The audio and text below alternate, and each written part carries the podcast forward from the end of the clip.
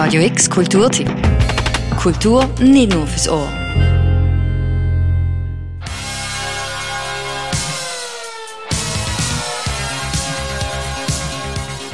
Gewiss treiben sie einen Sport.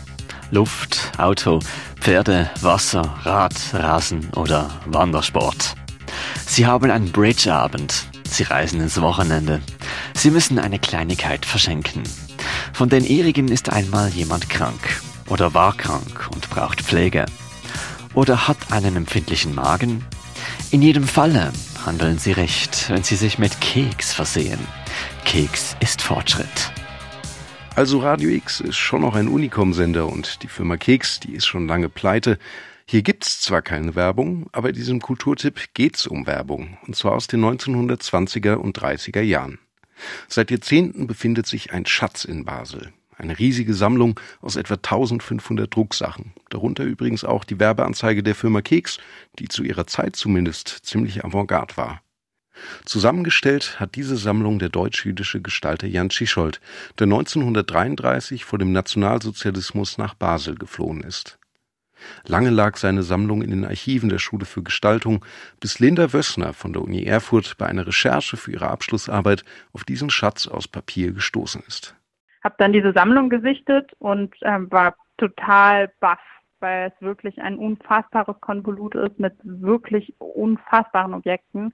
Ähm, also vergleichbare Sammlungen liegen eigentlich im MoMA in New York oder im Victoria and Albert Museum in London. Und ich bin dann, habe dann äh, ja äh, meinen äh, jetzigen Chef äh, angerufen an der Uni Erfurt und habe gesagt, sag mal, weißt du eigentlich, was hier liegt? Und er ist auch aus allen Wolken gefallen, ist auch direkt schnellstmöglich nach Basel gefahren, hat sich diese Sammlung angeschaut und ihm war dann auch klar, da muss ein Projekt entstehen.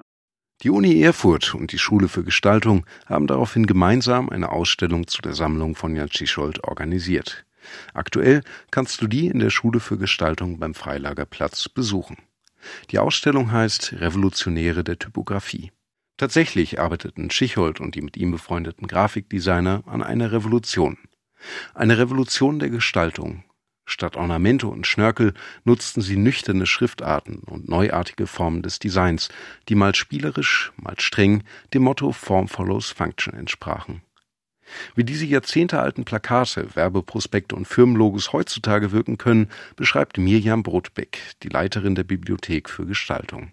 Für mich, der nicht aus der Grafik kommt, hat vor allem überrascht, dass es Sachen sind, die einem die einem total modern vorkommen. Also trotz dieser, dieser 100-jährigen Geschichte, die dahinter ist, hat man das Gefühl, wow, das ist, wenn man es vergleicht mit ähm, alten Zeitschriften aus dieser Zeit, wo es vielleicht noch Werbeprodukte drin hat, Werbeanzeigen, dann sticht das total raus. Also es ist wirklich so ähm, oft überraschend von der Frische her.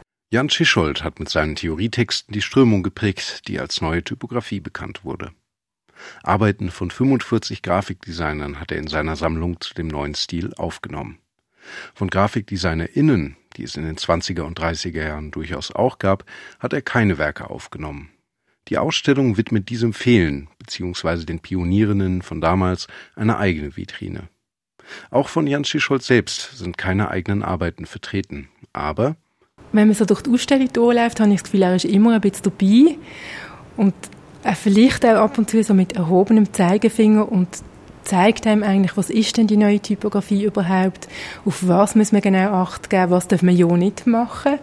Also ich glaube, obwohl keins von diesen Objekten von ihm direkt ist, ist er, wie auch jetzt bei der neuen Typografie, der, der, eigentlich trotzdem am, am lautesten gehört wird, wenn man durch die Ausstellung durchläuft.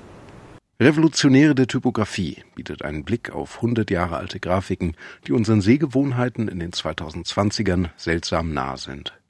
Die Ausstellung kannst du noch bis zum 17. Juni im Ausstellungsraum der Schule für Gestaltung beim Freilagerplatz erleben. Am 10. Juni findet außerdem ein Podiumsgespräch zu Typografie damals und heute statt. Den Link zur Ausstellung findest du auch auf radiox.ch. Für Radio X, Paul von Rosen. Radio X Kulturtipp. Jeden Tag mehr. Kontrast.